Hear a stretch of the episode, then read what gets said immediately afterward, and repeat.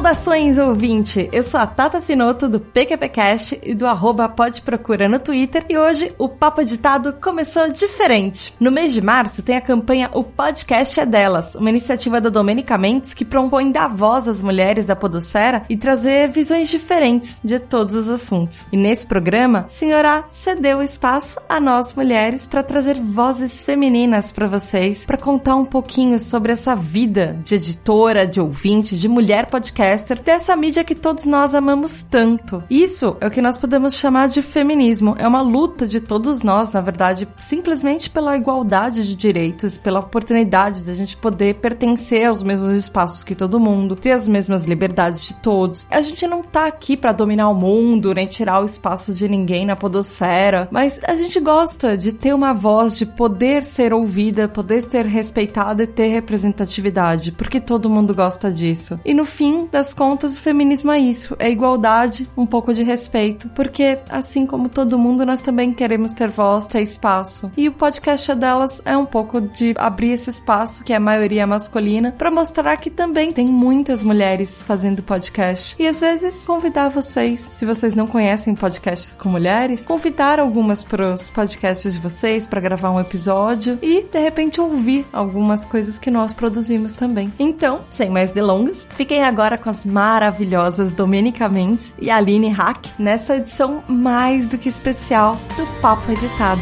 Beijo da Tata.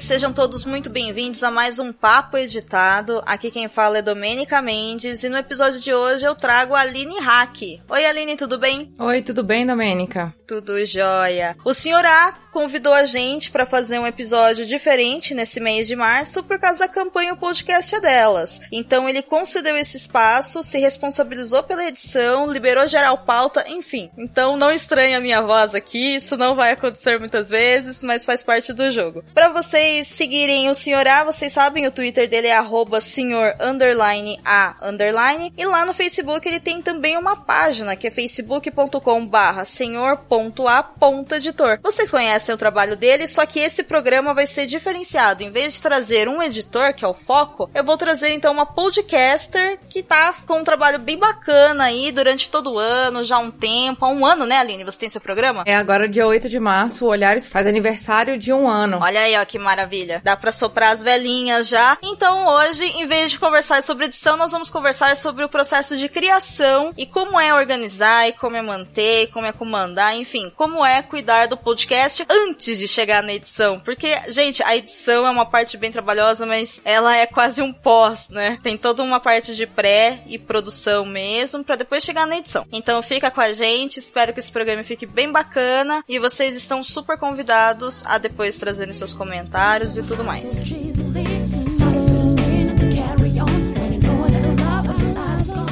Esse programa está acontecendo por causa da campanha O Podcast é Delas 2018, que é uma campanha criada por mim e pelo Baço lá do Covil de Livros, onde nós convidamos podcasts a trazerem à mesa mulheres para participar dos temas mais relevantes durante o mês de março. Trata-se de uma iniciativa para incentivar a participação feminina, proporcionando um ambiente de networking e maior retorno de experiência e qualificação de áudio para todo mundo. Então vocês estão super convidados também para, durante o mês de março, acompanharem toda a movimentação através das redes sociais e através também do nosso site oficial, que é o podcastadelas.com.br. Só clicar lá em campanhas 2018 que vocês vão encontrar os programas participantes oficiais. Combinado? Então a gente aguarda vocês durante esse mês. Espero que seja uma campanha que seja proveitosa para todo mundo. E vamos então falar com a Aline Hack sobre tudo que ela tem para contar pra gente diretamente lá da sua vida de podcaster. Aline, primeira coisa que eu quero saber é quem é você, o que você faz da vida, quantos anos tem, de onde fala, enfim. Compartilha com a gente essas informações aí de quem é a pessoa Aline antes de ser a podcaster Aline. Eu sou advogada, especialista de contencioso civil e também sou especialista em direito de gênero. Além de ser advogada, eu sou peregrina, sou, como dizem os meus amigos, sou bicicleteira.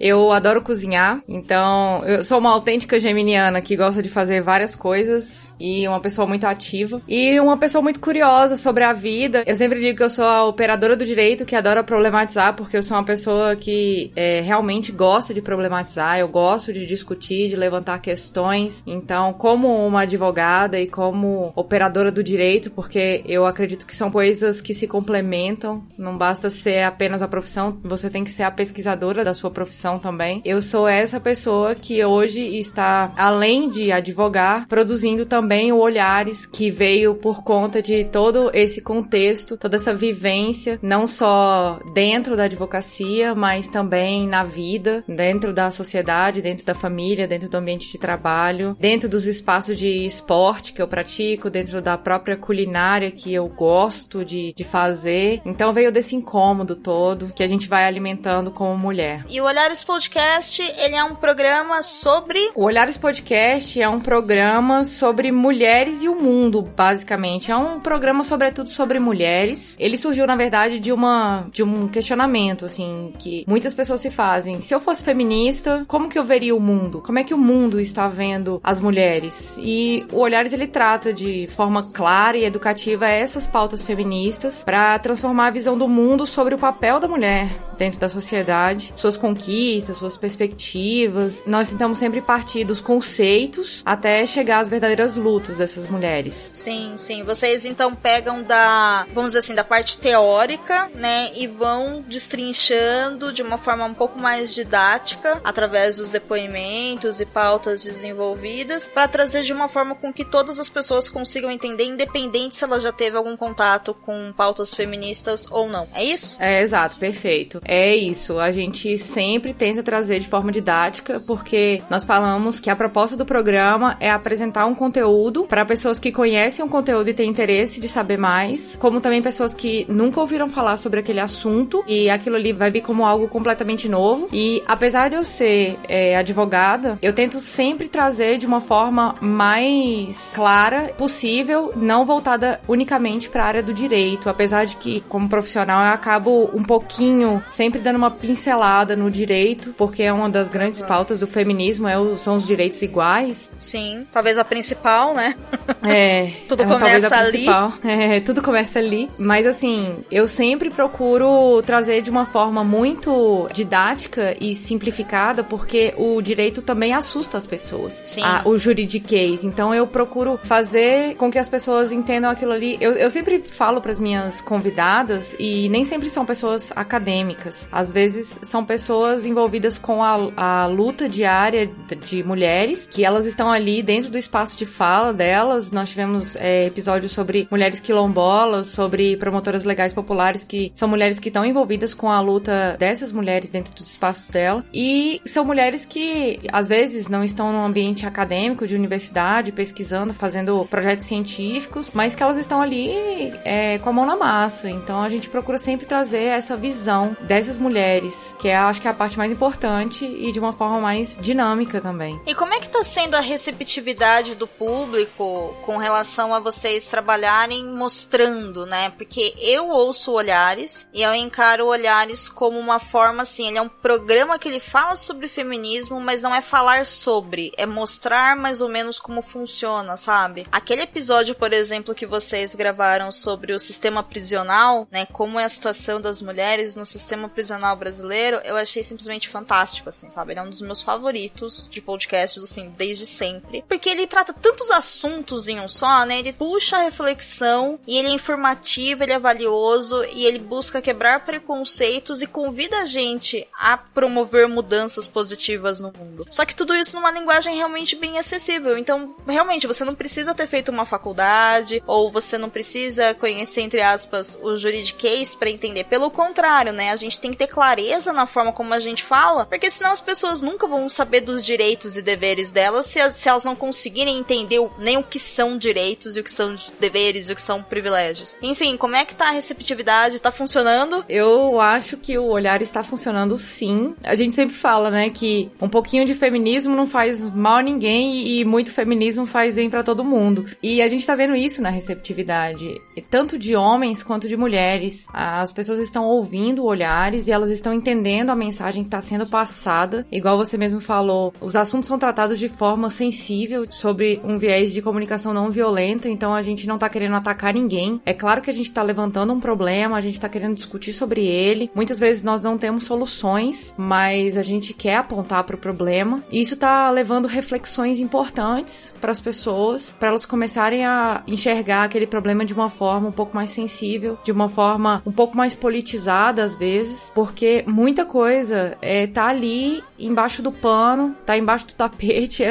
A gente também fala que o pessoal empurra problema de mulher para baixo do tapete, porque depois a gente vê isso aí, e aí de repente bombas estouram, como foi o caso das mulheres presidiárias, pegando o seu exemplo. Foi um assunto que nós comentamos em agosto do ano passado, e realmente foi um episódio fantástico, com duas pessoas que trabalham nessa área. Uma é perita de direitos humanos, que faz um trabalho exaustivo a respeito de mulheres presidiárias, e o outro é uma professora de direito penal, uma criminalista fantástica. Ela tem livros sobre criminologia feminista, ela aborda de forma aprofundada e pesquisa como a a, criminalidade tem atingido diretamente as mulheres e quais são as consequências disso tudo. E apesar de ser um, um episódio carregado de, de conceitos, de bagagem acadêmica, por exemplo, a gente falou da forma mais simplificada possível para dizer: olha, esse problema existe, ele tanto uhum. existe que agora no Supremo Tribunal Federal, no mês passado, essa questão foi levada a julgamento, porque se tornou um problema terrível com a questão das mulheres sendo presas, grávidas, não podendo comparecer às audiências audiências porque estão em trabalho de parto. Sim. Ou então, quantas crianças estão sendo marginalizadas e criminalizadas e punidas, por que não, é, presas com as mães, não, né? E é, é desumano, né? Uma é desumano. Dela. É muito desumano.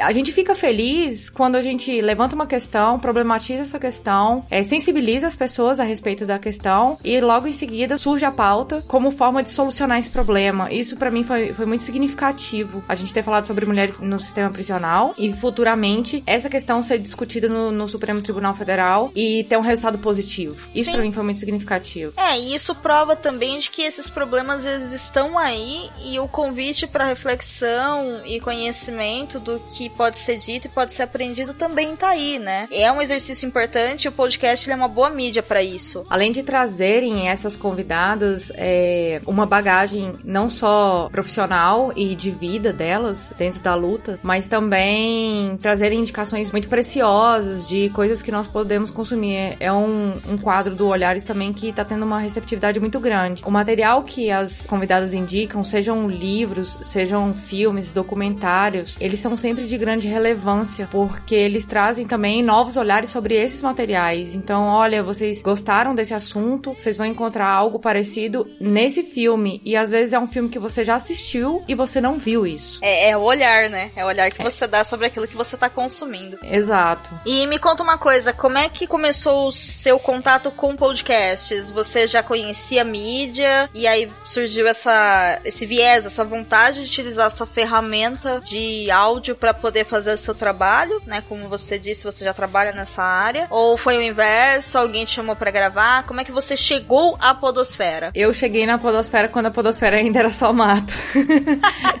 Muito entendo. Muito entendo. Mas eu abandonei a podosfera.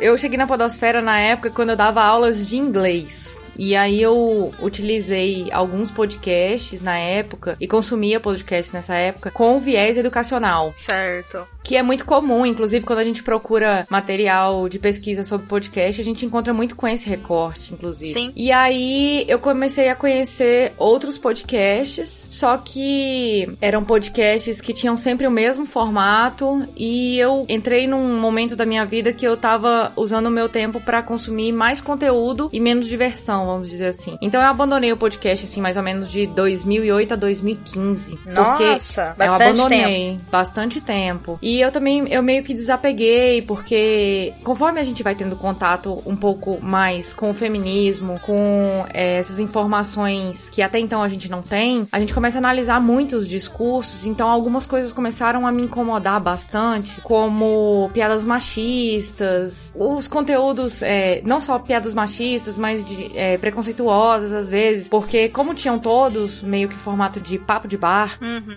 foi algo que me incomodava, porque eu até pensava assim, ah, já que vai ter papo de bar, então é melhor eu ir pro bar, conversar com os meus amigos e discutir isso com eles lá. E quando foi em 2015, mais ou menos, que eu acredito que foi o início de um movimento diferente dentro da podosfera, os conteúdos foram se diversificando, é, as pessoas foram apresentando novos formatos, e isso me atraiu de volta. E também a presença de mulheres na podosfera, isso também me atraiu de volta, porque é muito bom conversar com mulheres. E eu não tô dizendo conversar sobre mulheres, é conversar com mulheres, é ouvir mulheres falando. E a gente começa a ouvir mulheres falando e procurar mais conteúdo onde mulheres estejam falando, porque a gente sabe que, em tese, ali vai ter um pouco menos de machismo. Em tese, porque mulheres também podem ser machistas, né? Sim, sim. Mas... A cultura é a mesma para todo mundo, né? Exato. o processo de desconstrução, ele é necessário independente do gênero ou da sua identidade de gênero. Exatamente. Então, ouvir mulheres me trouxe de volta pra podosfera. E aí eu comecei a ter contato com outros conteúdos dentro da podosfera que me atraíram muito. E eu pensei, por que que eu não posso produzir algo assim voltado para mulheres, que era algo que eu já tava trabalhando desde 2013. Desde 2013 eu trabalho com direito de gênero. Certo. E aí eu procurei dentro da podosfera esse conteúdo. E aí eu achava episódios pontuais, normalmente em março.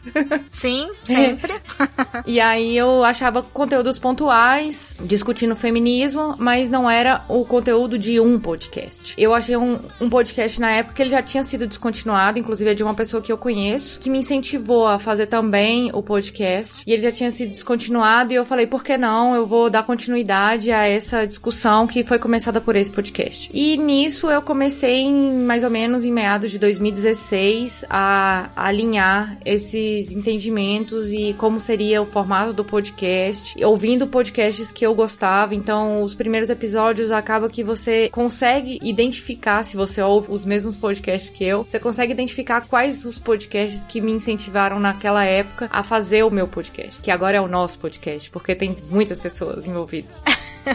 Graças a Deus, tem vários, várias pessoas envolvidas. E aí eu digo um pouco mais sobre essas pessoas já já. Mas vai do incômodo. Eu acho que o incômodo é sempre uma ferramenta, um ponto de, de partida. E aí foi. Uhum. Foi assim que eu surgi na Podosfera. Foi assim. E aí eu fazia parte de, um, de alguns grupos de podcasts que eu ouvia. Ali nós arrumamos um grupo, um grupo seguro para discutir sobre a possibilidade de fazer um podcast. E surgiu também de. É, o Telegram ele tem a possibilidade de você mandar uns áudios mais compridos e tudo mais. E aí eu às vezes problematizava em áudio. E esse grupo falou: Nossa, você podia fazer um podcast, você fala bem, a sua voz é bonita. Aí eu falando, poxa, sério? é. é o que todo mundo quer ouvir, né? aí eu, gente, é sério isso mesmo? Aí, não, vai, seria muito legal, você tem a voz bonita, você fala de uma forma bacana, você fala devagar, é, tenta falar sempre de uma forma didática. E eu pensei, é, realmente gente, por que não? E aí nós formamos um grupo, começamos a discutir alguns assuntos que as pessoas gostariam de ouvir. E o nome. Sim, o nome eu acho fantástico. Agradeço todos os dias ao Guilherme Jales, que fez essa sugestão do Olhares. E a partir do nome, o nome fechou, gostamos, e a partir daí foi uma reação em cadeia. Então vamos começar a pensar uma logo, vamos começar a pensar a proposta, e o próprio nome já trouxe o conceito do programa. Então foi um programa pensado com conceito, com background, com objetivo, com missão. Eu penso no Olhares hoje como um negócio. Algumas pessoas não sabem disso, vou abrir aqui. Ele tem objetivo, ele tem missão, ele tem valores, ele teve planejamento estratégico, ele teve um plano SWOT, então ele teve tudo isso, porque ainda bem que é, uma das pessoas da equipe, o Marcondes, ele é publicitário, então ele trouxe a importância disso e eu já trouxe a, uma importância de ver o Olhares como um, um negócio, como algo que pode ser importante futuramente, não só na podosfera, mas fora dela, e eu já tô recebendo esse retorno. E a Luiz já trouxe uma visão mais estratégica de projeto, então meio que a, a equipe inicial, que somos nós três, se consolidou nesse sentido. Então foi assim que o Olhares chegou ao que ele hoje é. E espero que seja muito mais nos próximos cinco anos. É, a fórmula para o sucesso de um podcast é a mesma fórmula de sucesso para qualquer produto, ou um negócio, ou sonho, objetivo, chamei como quiser, né? Você tem que ter responsabilidade no que você tá falando, que algumas vezes é o que as pessoas acabam esquecendo, porque parece meio óbvio falar, mas tudo que a gente fala as pessoas ouvem,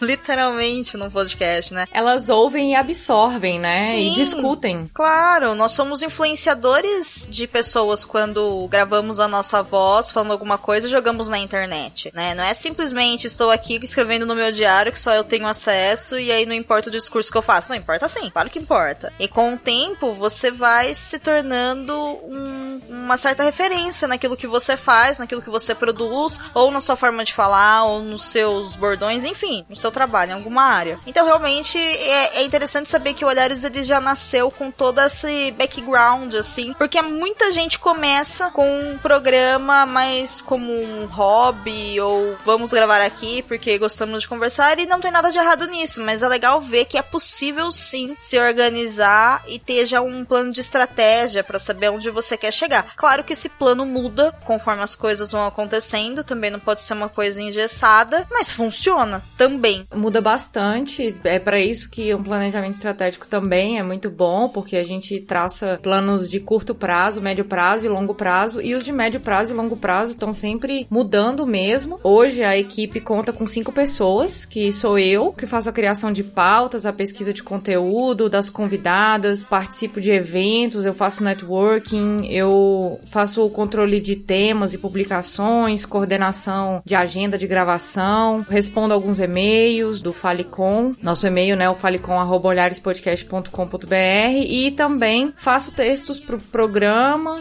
aquela sinopse do programa e quem controla o Twitter sou eu. O Marcondes, ele faz a edição, ele faz a moderação do site, ele produz conteúdo pro site também. Tem a Louise, que também faz a parte do Instagram. A Louise também tá no Face, ela também controla a pauta junto comigo, faz textos pro site também e revisão. Tem a equipe nova que entrou a partir do final do ano, que é a Lígia, que ela também faz a parte do Instagram. Ela escreveu alguns textos do Clube do Livro Feminista no ano passado, ela produz conteúdo pro site, ajuda com a pauta. Tem a Nayari e a Fabris, que são pessoas que estão por trás do Cadê as Feministas, são pessoas que estão botando a mão na massa. Cadê as Feministas não seria possível se não fosse hoje por Fabris e Nayara, que encabeçaram esse projeto junto com a gente. Eu basicamente apresento e ajudo a selecionar as notícias, mas quem faz a pauta, quem faz toda a curadoria do Cadê as Feministas são elas, fantásticas. E aí Fabris ainda faz todas as artes hoje do, do Olhares. Então é muito importante ter uma equipe tão completa. A gente espera que a equipe amplie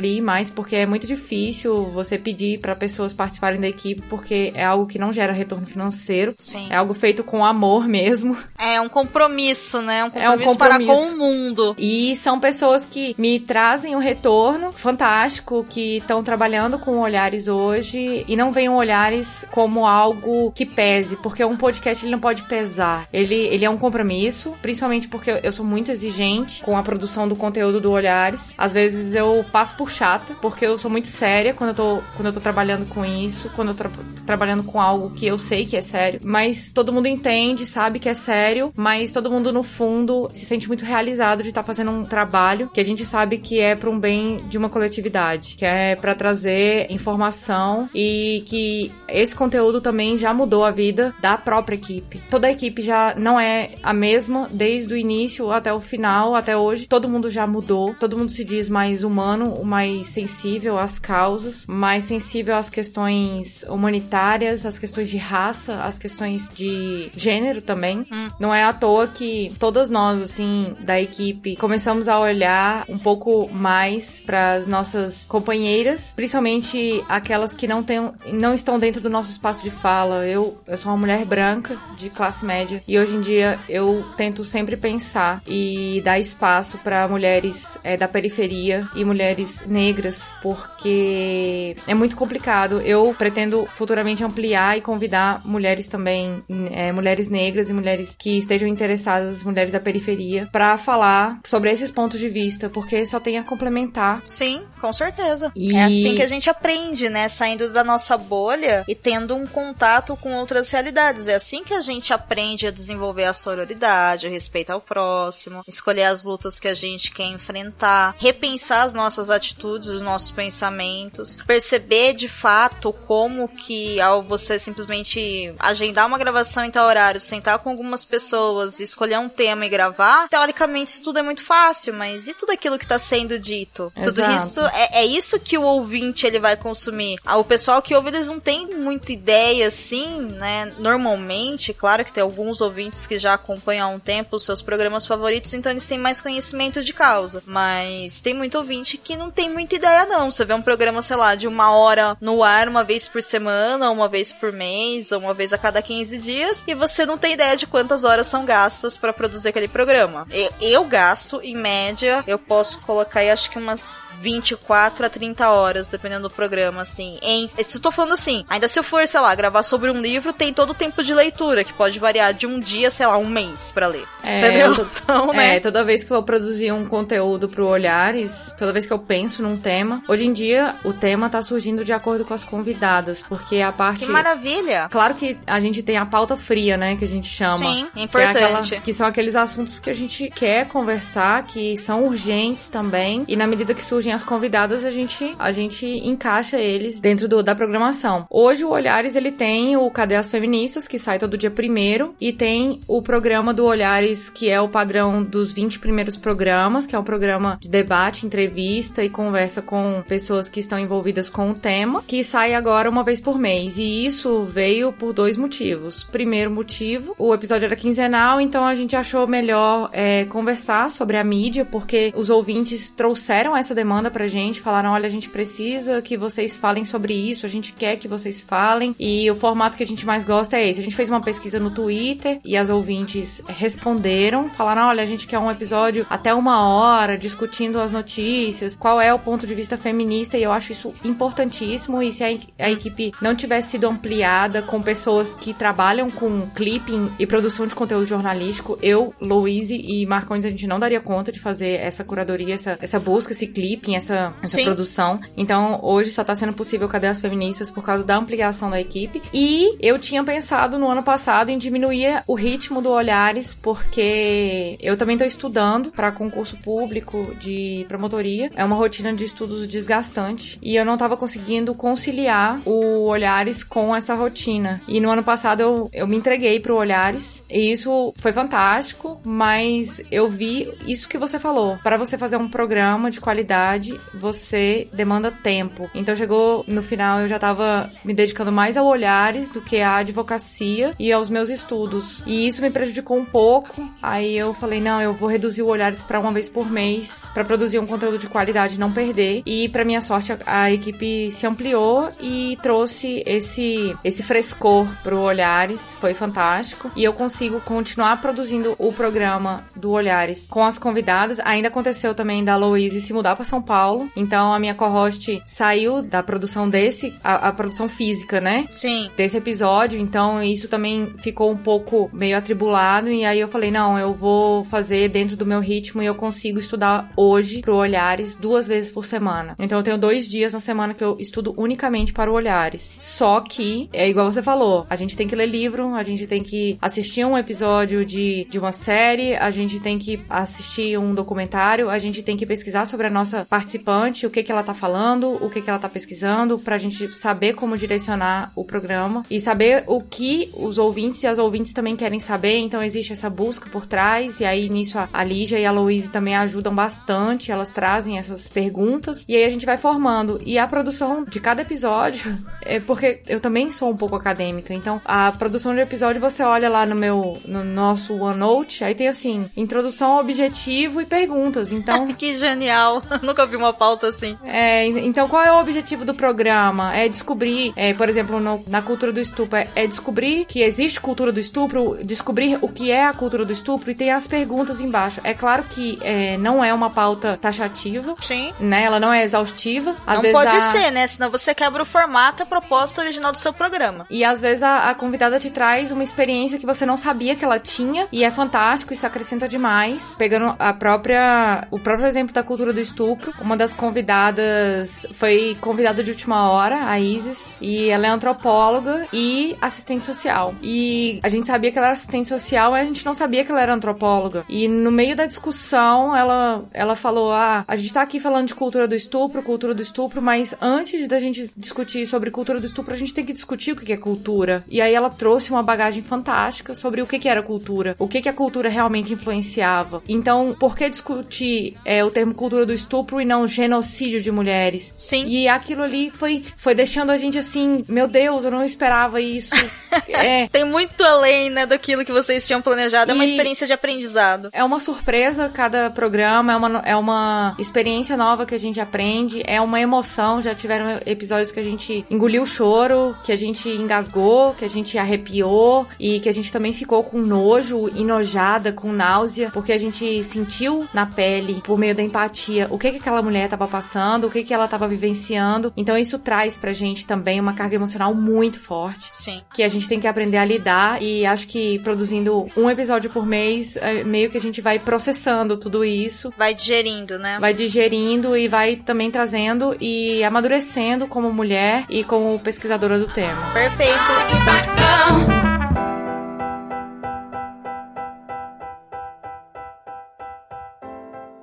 Em março, o podcast é delas.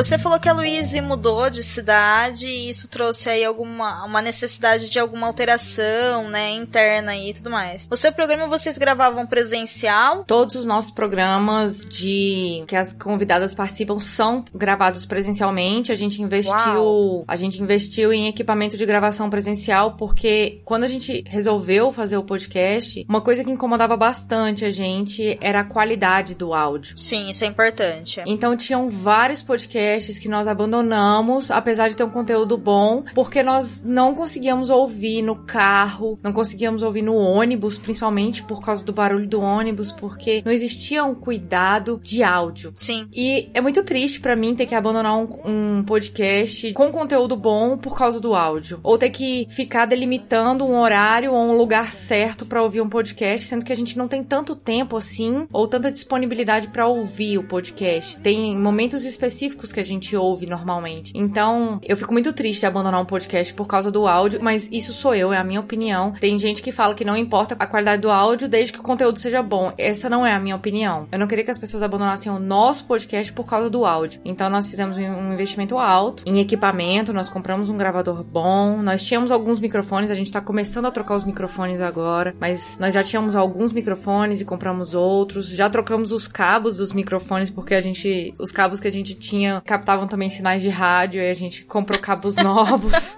Acontece de tudo, né?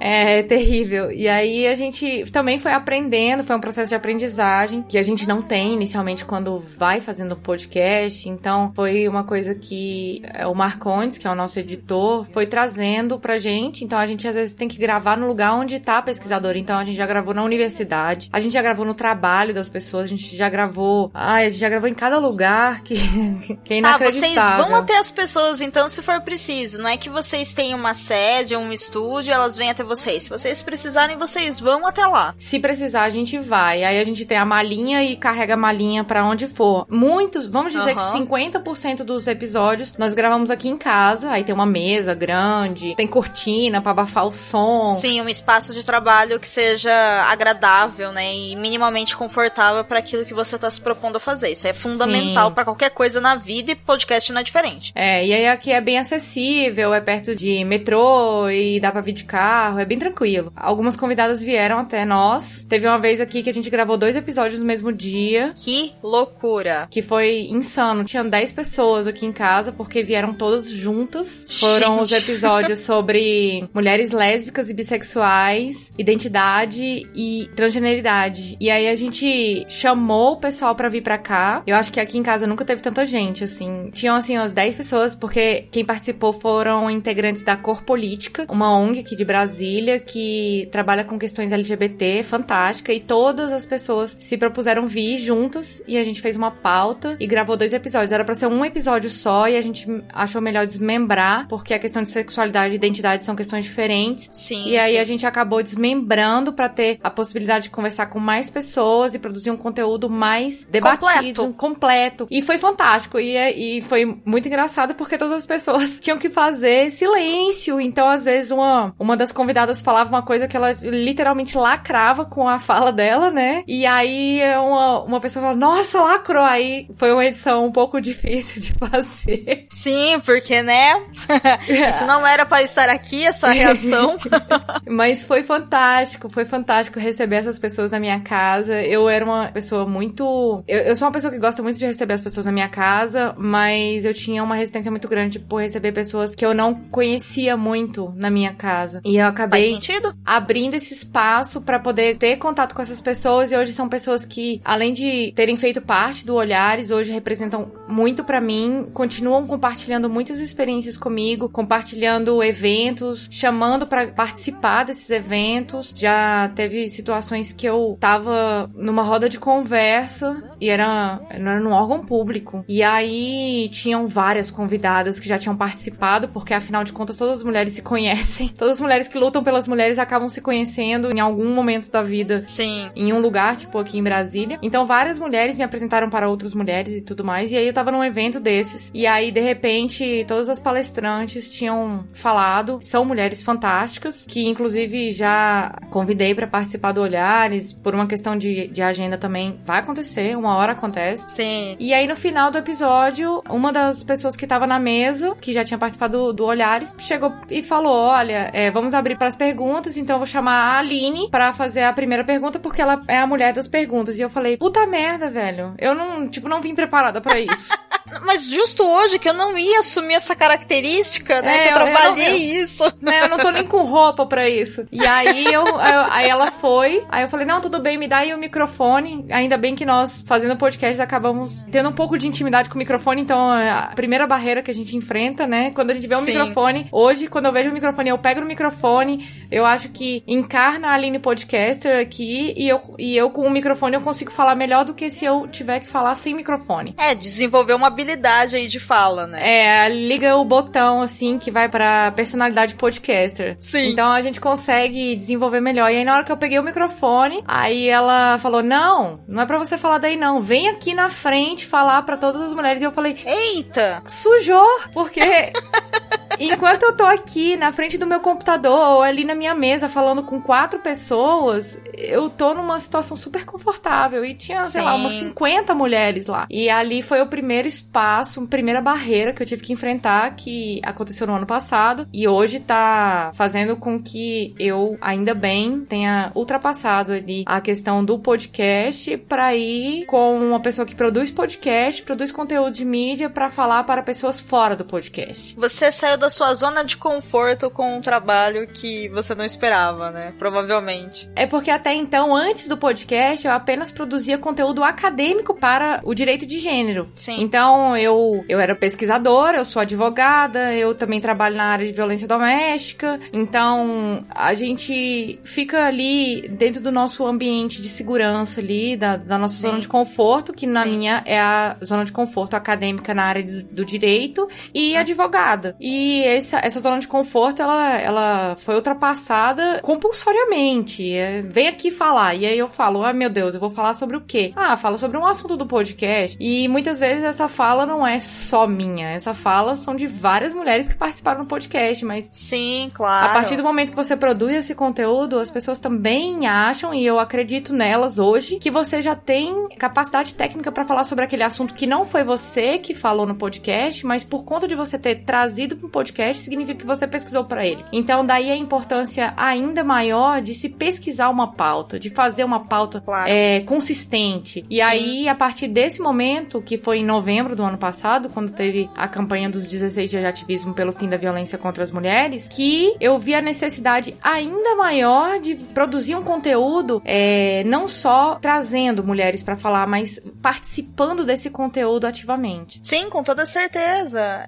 Eu volto a dizer, um dia, sem querer, eu acabei soltando essa frase pro host do Cabuloso Cast, que era o Lucien, e magicamente eu virei pra ele e falei assim, as pessoas estão ouvindo o que eu tô falando, sabe? E aí ele deu risada e falou, claro que estão. Falei, não, você não tá entendendo. Isso quer dizer que eu sou responsável por aquilo que eu estou dizendo, né? Num nível muito maior do que a gente espera se a gente não tem essa postura, né? Esse ato de ser podcaster. E aí é natural que as pessoas, se você faz um trabalho bem feito, você cria uma imagem aci- em cima disso e aí as pessoas, né, te forneçam, te concedam espaço, peçam pra você compartilhar experiências. Não significa que você é o dono da verdade, significa apenas que você pode compartilhar experiências e também, né, pode aprender com outras pessoas. Eu acho que é um exercício muito bom.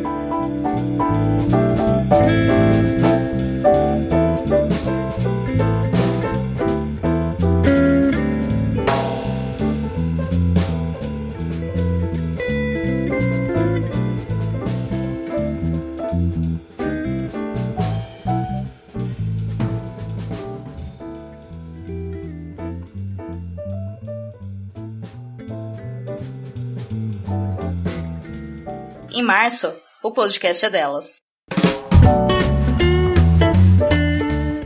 Aline, eu gostaria de pedir pra você falar pra gente um pouquinho sobre o que é o 16 dias de ativismo na web, né? Conta pra gente, conta pros ouvintes como que surgiu, o que é, como funciona, porque eu sei que essa é uma causa que você se importa bastante e eu sei que em novembro rola de novo e estaremos todas aí pra participar e tudo. Então, explica pra gente o que é o 16 dias de ativismo na web. Os 16 de ativismo pelo fim da violência contra as mulheres é uma campanha anual. Ela já tem 160 países signatários, é uma campanha da ONU que tem como principal objetivo erradicar a violência cometida contra mulheres e a partir do ano passado é, também acrescentou meninas, porque as meninas também são muito vítimas de violência, principalmente violência sexual. Sim, infelizmente, sim. E aí, nós do, do Olhares Podcast criamos um projeto que, na verdade, é uma ação dentro dessa campanha. Então, nós somos só mais um agente dentro dessa campanha, que é uma campanha enorme, que, ele, que ela também é chamada de Novembro Laranja e também de 16 dias de ativismo. Aqui no Brasil, ela começa dia 20 de novembro, cinco dias antes, porque o Dia Internacional pelo Fim da Violência contra a Mulher é dia 25 de novembro. Certo. Então aqui no Brasil começa dia 20. Então vamos dizer que aqui no Brasil não tem 16 dias de ativismo, tem 20 dias de ativismo. Ela termina no Dia Internacional dos Direitos Humanos, que é dia 10 de dezembro. É um período marcado por vários dias simbólicos de luta por direitos humanos. Inclusive aqui também tem o Dia Nacional dos Homens pelo fim da violência contra a mulher, um dia nacional, que é o dia 6 de dezembro, que é o dia do laço branco, que são homens que se comprometem a lutar pelo fim da violência contra as mulheres. Tem o dia de luta contra a HIV, que é dia 1 de, de dezembro. Dezembro. Uhum. Então são vários dias simbólicos envolvendo direitos humanos. Várias entidades públicas e privadas se comprometem e a partir do ano passado também ficou estabelecido que dia 25 todos os meses seria declarado o Dia Laranja, que é o dia para visibilizar a pauta da luta pelo fim da violência contra as mulheres. Nós fizemos um projeto criando uma hashtag de ativismo na web, convidamos várias pessoas, igual você está convidando, para participar do podcast delas, tanto é, civil como ente público. Um dos nossos maiores participantes dos entes públicos, na verdade o único, foi a ENAP, Escola Escola Nacional de Administração Pública. É, a ENAP ela é voltada para área educacional na área de gestão pública, é um órgão do governo. E elas abraçaram nossa causa, o órgão abraçou a nossa causa, promoveu vários debates, nós fomos convidadas para vários desses debates, inclusive. Foi fantástico e participaram ativamente na internet. O foco principal da criação do, da hashtag era promover um ativismo na web, fazer com que o, o ativismo ele não ficasse só é, dentro dos órgãos públicos, dentro dos debates fora, mas que ele também fosse trazido para a internet, para não ficar com aquela cara de ativismo de sofá, Sim. sabe? Uhum. De acesso difícil, né? É, porque um dos principais objetivos do Olhares é dizer que informação é prevenção e a gente tem tido retornos a respeito disso quando as pessoas trazem pra gente relatos de que saíram de situações de violência ou identificaram situações de violência e aquilo ali foi libertador para elas, elas saíram dessa, desse relacionamento abusivo ou conseguiram solucionar a questão ou se empoderaram para se libertar ou para ajudar uma outra mulher. Então isso pra gente é, é recompensador. Então o principal motivo do ativismo na web era esse, era informação é prevenção. Então era trazer informação para a internet de forma é, responsável para diminuir a questão da violência contra mulheres e meninas. É, na época, 26 podcasts participaram, a gente teve uma participação acima do que a gente acreditou que ia ter. Infelizmente, nenhum canal de YouTube na época aderiu à nossa campanha, nós ficamos bem chateadas com isso. Mas é, dois blogs postaram conteúdo sobre o, o ativismo na web, que foi o blog Garota Molhada e o Eu Amo Podcast. Na época, o Eu Amo Podcast não estava tão voltado para o YouTube. Acho que esse ano as meninas do Eu Amo Podcast vão entrar na campanha também. E no, no Twitter foi onde teve a participação, assim, surpreendente. Pelo menos uns 40 usuários retweetaram a hashtag. A gente perdeu as contas. Na época a gente não sabia fazer esse controle de quantas vezes a hashtag foi republicada. Então a gente meio que perdeu o controle. Então a gente só saiu anotando o nome dos usuários que participaram. E foi tudo feito manualmente. Isso também é bem complicado. A gente às vezes não tem esse, esse background. Hoje a gente já tem, mas antes a gente não tinha. Uhum. Então a gente vai aprendendo também com as campanhas. É, 186 pessoas responderam o nosso questionário sobre violências na internet e, e deixaram um e-mail para participar como pudessem. E aí algumas pessoas também postaram no Facebook a, as artes que nós disponibilizamos. Nós também conseguimos acompanhar no Instagram, nós tivemos 110 posts, ou com a nossa arte ou com artes remetendo ao ativismo na web. A gente também ficou super feliz, super satisfeito. Então eu acredito que esse ano, assim como o podcast é delas, praticamente triplicou. Na verdade, já ultrapassou esse, esse valor já. a gente espera que as ações do ativismo na web ultrapassem pelo menos a quantidade de adesões que nós tivemos no ano passado. Eu espero que com agora a visibilidade que o Olhar está tendo, essa campanha esse ano ela seja mais forte e promova uma discussão ainda maior. Maravilha.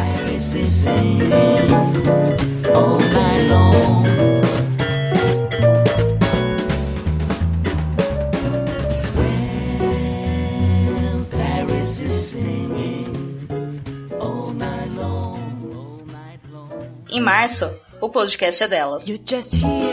Aline, eu agradeço muito esse espaço de tempo que você tirou aí na sua agenda para poder conversar comigo sobre tudo isso. Eu reitero aqui que eu gosto muito da qualidade do seu programa, da sensibilidade, de como ele é feito. Ele é um programa que ele é diferente, né, em formato, ele não é formato de conversa de bar, como você disse. Ele traz sim uma qualidade de áudio, mas principalmente eu acho que o diferente do Olhares, e que nome magnífico, é que através do trabalho de você vocês é possível a gente aprender novas coisas e nos colocarmos à disposição de mudarmos os nossos olhares, que é exatamente o que vocês, né, propõem com as pautas. Então eu desejo muito sucesso para você, eu espero que seu programa cada vez te traga maiores resultados, que a campanha Ativismo na WebC não seja absurda e ano que vem seja melhor, enfim, é importante a gente falar sobre isso, porque isso não é sobre a gente, isso é sobre o mundo e é bom, sabe, poder saber que tem pessoas como você que estão também na batalha de conciliar a vida pessoal com vida de podcaster e tudo mais, para poder trazer informação informações úteis, né? E de uma forma tão clara e concisa que realmente, né, é um convite para todo mundo mudar suas atitudes. Eu peço que você fale para quem tá ouvindo a gente, onde que a gente encontra o seu podcast, as mídias sociais, por favor. Todos os nossos episódios estão disponíveis no nosso site, lá também tem conteúdo, é o olharespodcast.com.br e nós estamos em todas as mídias sociais, Twitter, Facebook, Instagram, em